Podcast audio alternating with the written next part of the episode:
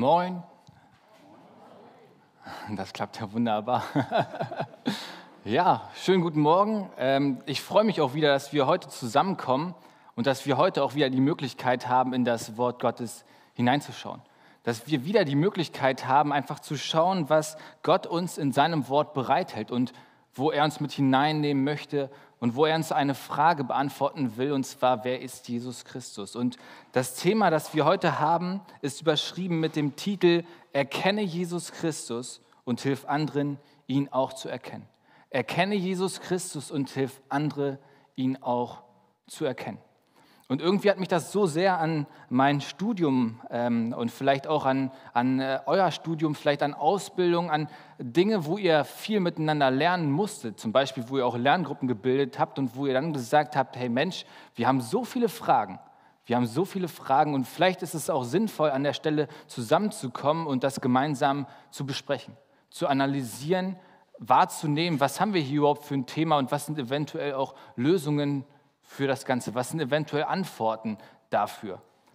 Und so möchten wir heute auch eben sehen und schauen, wie viele Fragen auf der einen Seite da sind, wie sie aber auch Antworten finden und wie das Gesehene und Gehörte auch ganz bewusst reflektiert wird.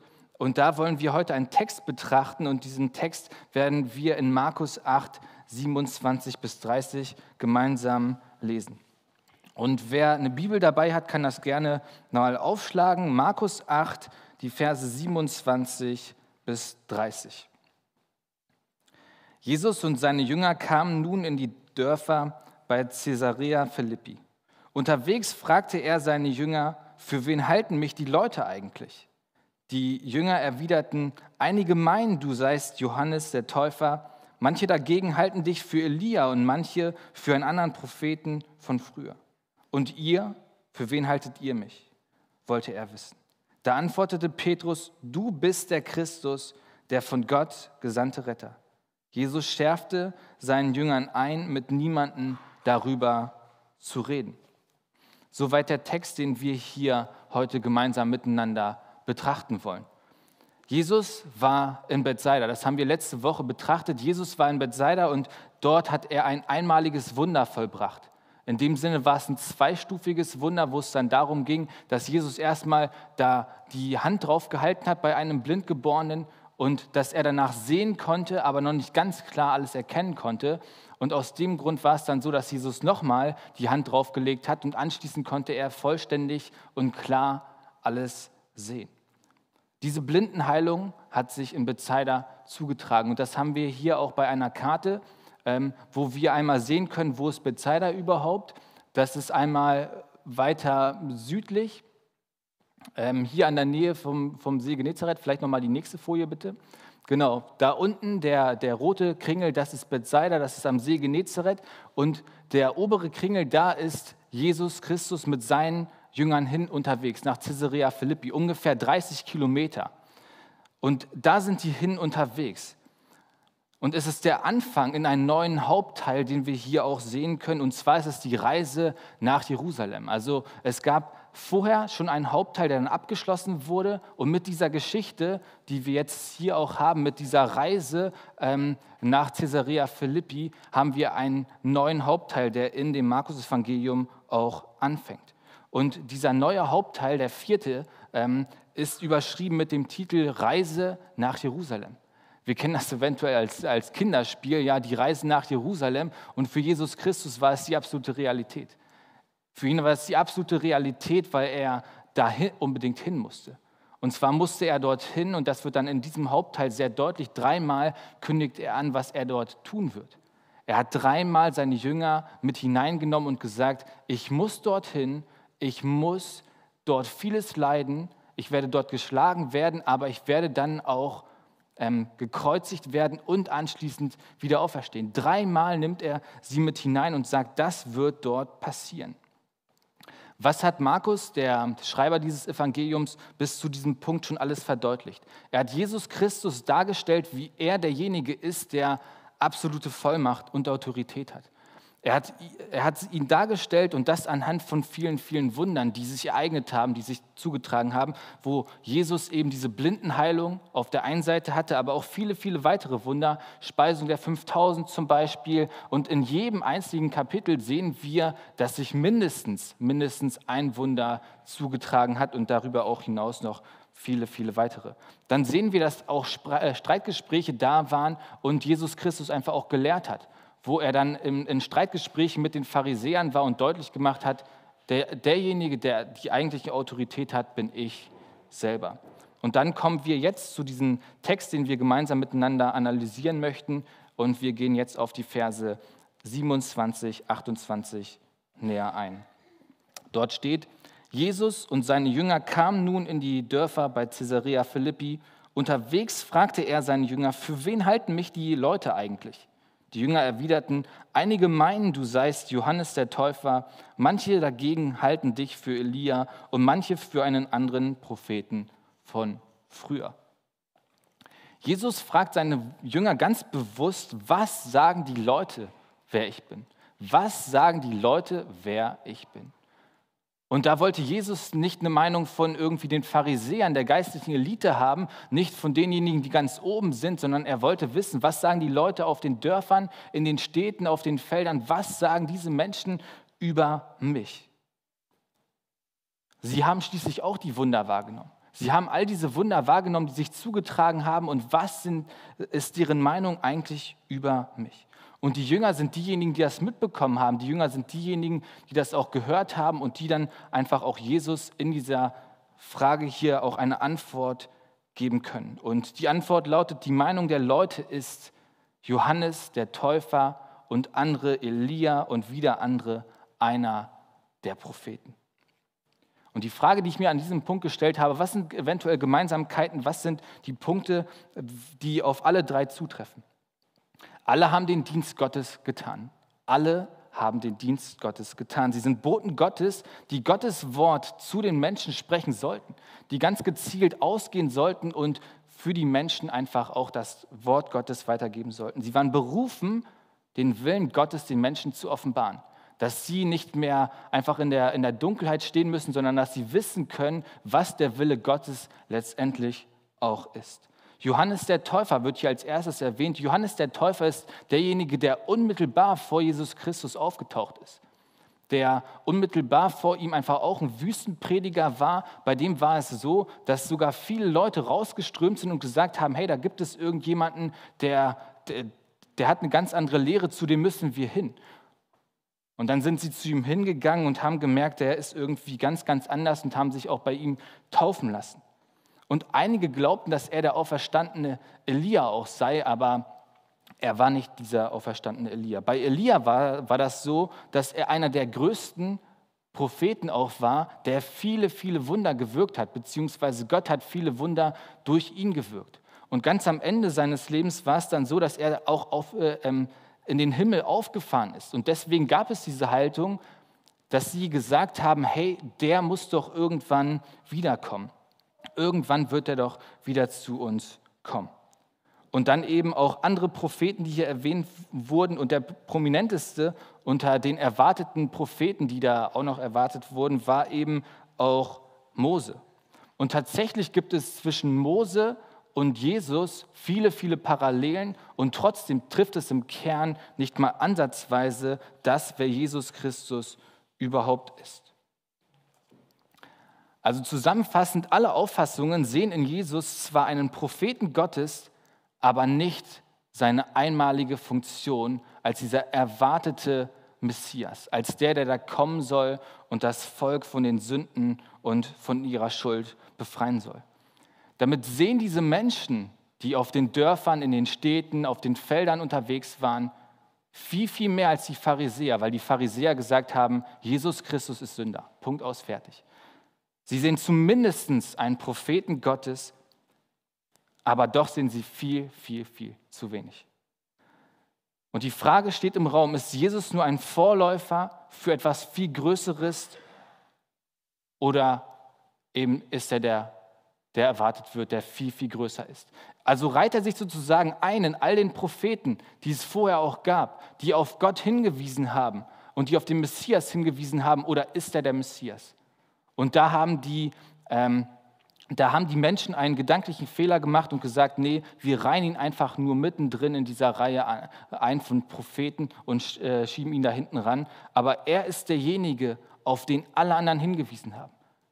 Johannes hat gesagt, hey, nicht ich bin derjenige, sondern nach mir wird einer kommen. Und da spricht er über Jesus, dem ich es noch nicht mal wert bin, die Sandalen zu schließen. Und da hat er über Jesus gesprochen.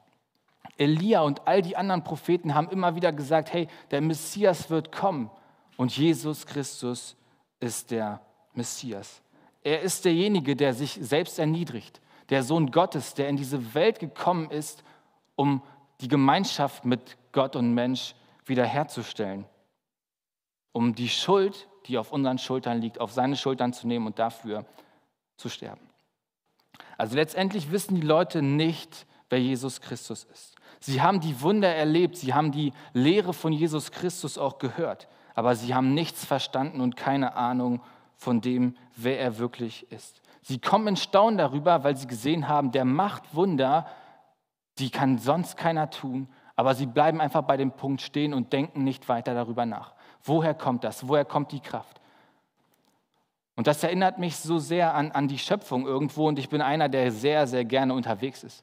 Ähm, normalerweise, wenn sich irgendwie eine Möglichkeit auftut, rumzureisen, dann bin ich sofort dabei und sofort bin ich weg und ähm, dann bin ich einfach ja, an neuen Orten, erlebe neue Kulturen, erfahre neue Kulturen und das macht mir enormen Spaß. Ähm, ich war mal für eine Zeit lang in Südostasien zum Beispiel unterwegs, habe da einfach auch die neue, äh, oder was heißt die neue, aber für mich neue äh, Eindrücke gesammelt, habe dann da auch meine Tauchscheine gemacht und war dann auf 30 Meter unterwegs ähm, in der Tiefe und konnte einfach nur staunen konnte einfach nur darüber staunen, wie großartig auch Gott ist.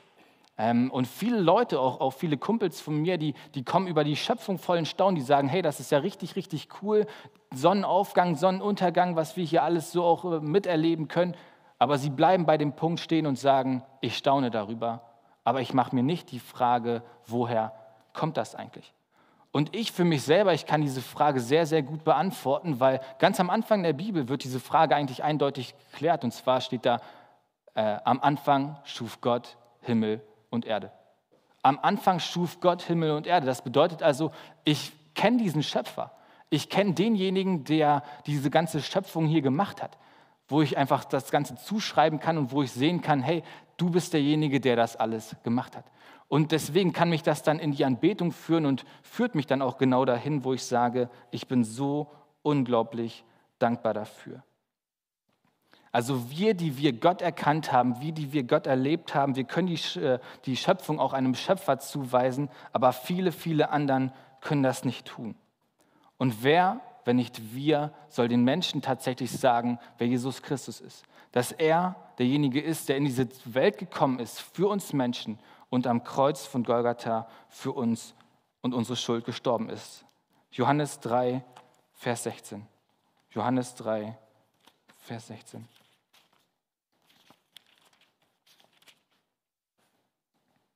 Denn Gott hat die Menschen so sehr geliebt, dass er seinen einzigen Sohn für sie hergab. Jeder der, der an ihn glaubt, wird nicht zugrunde gehen, sondern das ewige Leben haben. Es gibt Hoffnung. Es gibt Hoffnung für alle Menschen.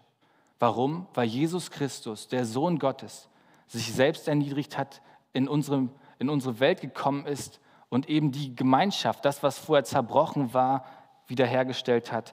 Deswegen gibt es Hoffnung für uns Menschen. Und aus dem Grund leiten wir für uns selber ab, erzähl den Menschen, wer Jesus Christus ist. Erzähl den Menschen, wer Jesus Christus ist ist. Gebe ihnen das einfach weiter, dass Menschen ihn auch tatsächlich erkennen können. Wir gehen weiter im Text und lesen den Vers 29. Dort spricht Jesus zu seinen Jüngern, und ihr, für wen haltet ihr mich?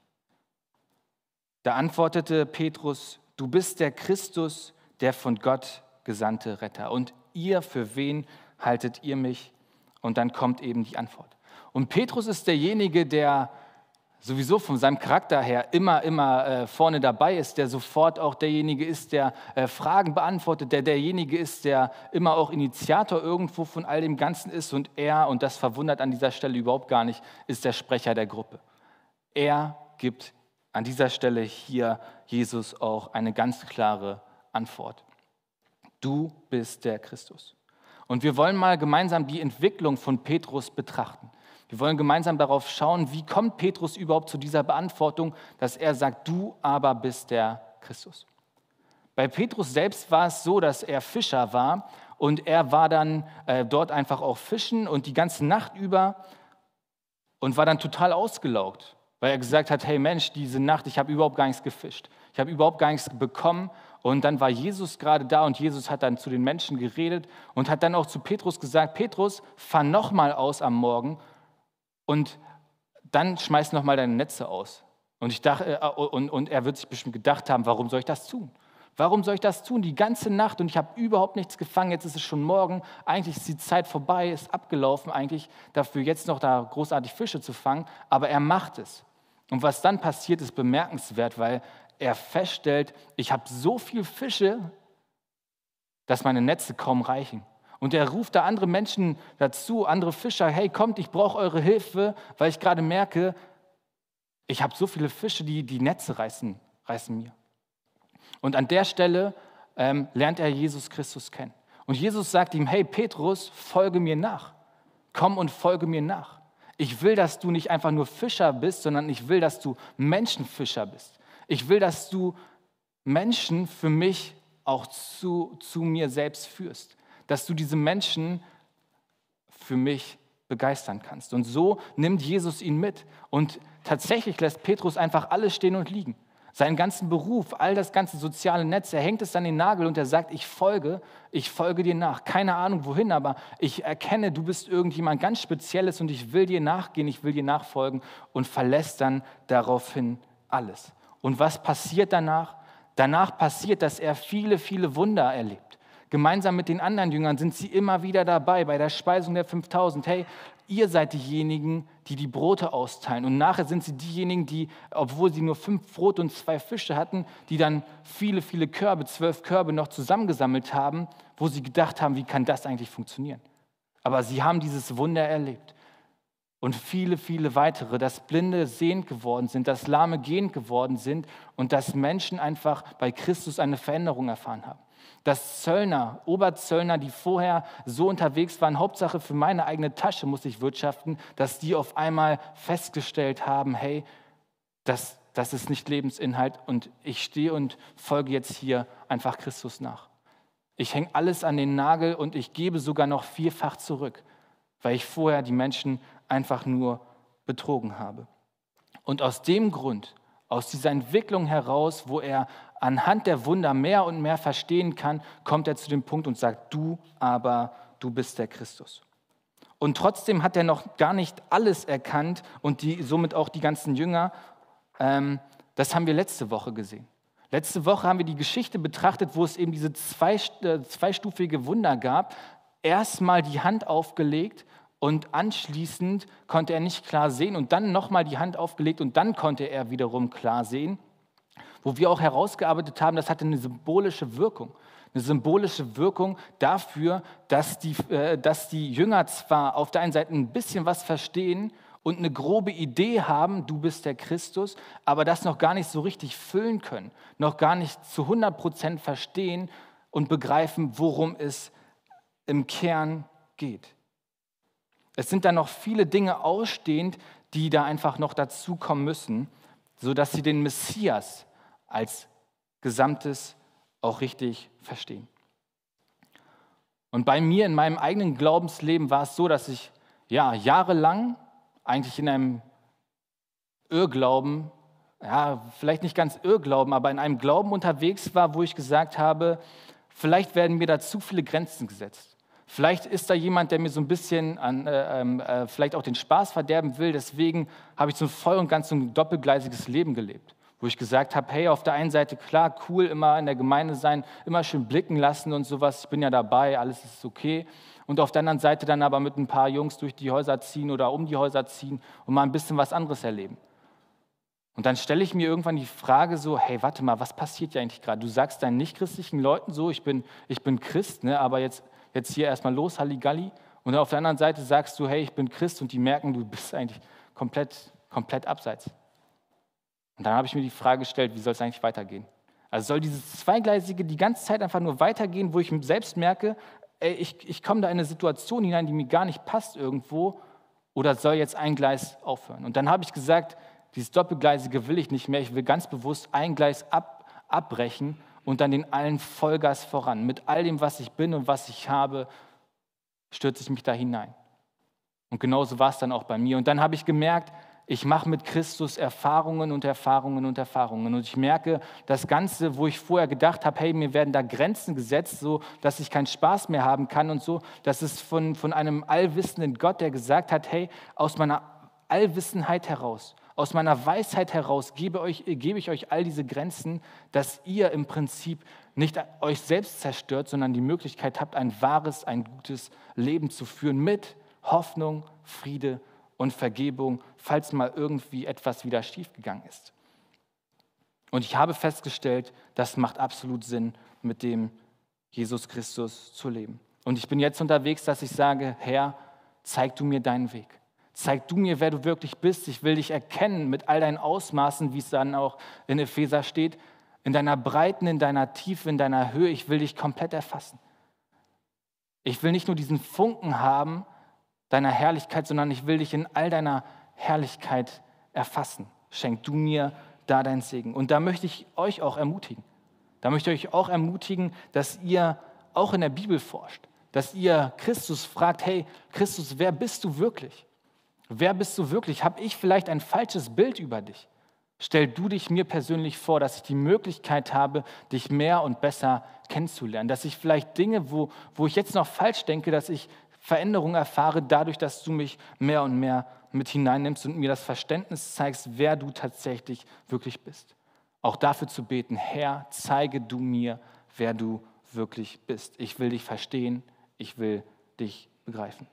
Und aus dem Grund leiten wir hier ab, lass dir von Jesus selbst zeigen, wer er wirklich ist. Lass dir von Jesus Christus selbst zeigen, wer er wirklich ist. Wir kommen jetzt zu Vers 30. Jesus schärfte seinen Jüngern ein, mit niemandem darüber zu reden. Jesus schärfte seinen Jüngern ein, mit niemandem darüber zu reden. An der Stelle fragt man sich, warum? Warum? Sie sagen, du bist der Christus und dann sagt Jesus, ja, ihr sollt darüber mit niemandem reden. Und ich stelle mir die Frage, warum um alles in der Welt eigentlich? Und die Beantwortung von, von dieser Frage, warum, warum sagt Jesus das so? Ähm, weil Jesus Christus weiß, die Jünger haben noch nicht alles verstanden. Sie haben noch nicht alles verstanden. Sie füllen den Begriff Messias falsch.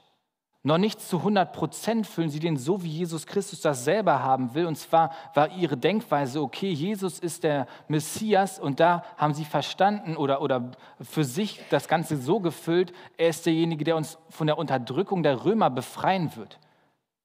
Und da sagt Jesus, hey, das ist noch nicht das, äh, wo ich euch haben will. Da ist das noch, was ausstehend ist und wo ihr einfach auch noch ein falsches Verständnis habt. Und ich will nicht, dass ihr mit diesem falschen Verständnis loszieht und dass ihr den Menschen sagt, wir haben jemanden, der der Befreier von der Unterdrückung der Römer ist.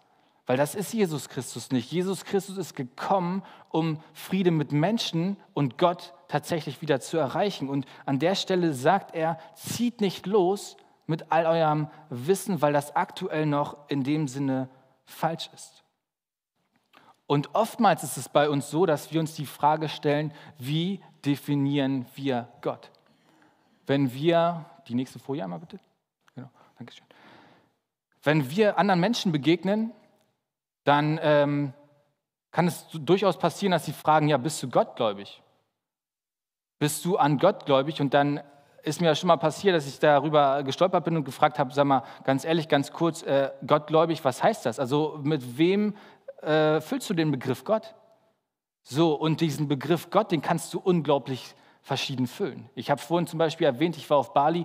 Bali ist da ganz, ganz, ganz speziell. Hinduistischer Glaube, mehrere Götter und dies und jenes. Ne? Da äh, fährst du ein bisschen durch die Gegend und auf einmal sagen sie, Allah ist der Gott. Dann, also gibt es einen einzigen Gott, viele Götter, mehrere hundert Götter. Ist es da Allah, ist es Buddha und, und, und. Das Ganze kann man sehr, sehr breit auffächern. Und die Frage ist dann, an welchen Gott, wenn, wenn, wenn man sich unterhält, glaubst du dann tatsächlich? Wenn jemand, und das mir passiert, mich gefragt hat, bist du gottgläubig, habe ich erstmal gefragt, wie verstehst du gottgläubig? Was, was meinst du genau damit? Und dann habe ich nachher verstanden, oh, diese Person ähm, hat nicht das gleiche Verständnis wie ich. Also hätte ich einfach ein blankes Ja dazu gesagt, dann hätte die Person gesagt, in meinem Verständnis ist der, weil der jetzt gesagt hat, gottgläubig, ist der so, so, so und so. Das ist sein Gott. Und da habe ich aber gesagt, boah, gut, dass ich nicht Ja gesagt habe, weil das ist nicht mein Gott. Das ist nicht mein Gott. Und aus dem Grund, aus dem Grund ist ja der Punkt 2, den wir für uns so abgeleitet haben, so wichtig. Also lass dir von Jesus Christus selbst zeigen, wer er wirklich ist. Sich von Gott prägen zu lassen, von Gott zeigen zu lassen, hey, wer bist du wirklich? Dass ich das nicht einfach mit meiner Theorie fülle, dass ich sage, Gott, okay, alles klar, bam, bam, bam, die und die Punkte müssen da kommen, sondern dass ich sage, Herr, zeig du mir, wer du wirklich bist. Nicht, dass ich mein eigenes Bild aufbaue, nicht, dass ich sage, ich fülle den Begriff so, sondern dass ich ganz bewusst von Gott mich in dem Bereich auch prägen lasse. Und da gibt es viele verschiedene, auch sehr gute Angebote hier in der Gemeinde, wo man auch dabei sein kann, gemeinsam das Wort Gottes studieren kann und sagen kann, hey, was können wir hier aus dem Text herausziehen? Welche Möglichkeiten gibt es da? Hauskreise und vieles verschiedenes andere, sodass man das dann eben auch den Menschen vermitteln kann. Dass man sagen kann, hey, okay, ich habe da jetzt für mich verstanden, das und das ist Gott und dann kann ich das eben auch so weitergeben. Deswegen male den Menschen kein falsches Bild von Gott. Male den Menschen kein falsches Bild von Gott. An der Stelle möchte ich ganz gerne nochmal zusammenfassen. Und zwar, die Jünger sind mit Jesus unterwegs. Und Jesus stellt die Frage, für wen halten mich die Leute? Für wen haltet ihr mich? Und die Menschen, die wissen es nicht. Sie haben hier Elia, die Propheten ähm, und dann auch Johannes erwähnt. Und Petrus sagt, du aber bist der Christus. Und Jesus sagt dann, dass die Jünger nicht ausgehen sollen. Und da haben wir drei Punkte für uns abgeleitet. Erzähl den Menschen, wer Jesus Christus ist. Lass dir von Jesus selbst zeigen, wer er wirklich ist. Und male den Menschen kein falsches Bild von Jesus Christus. Amen.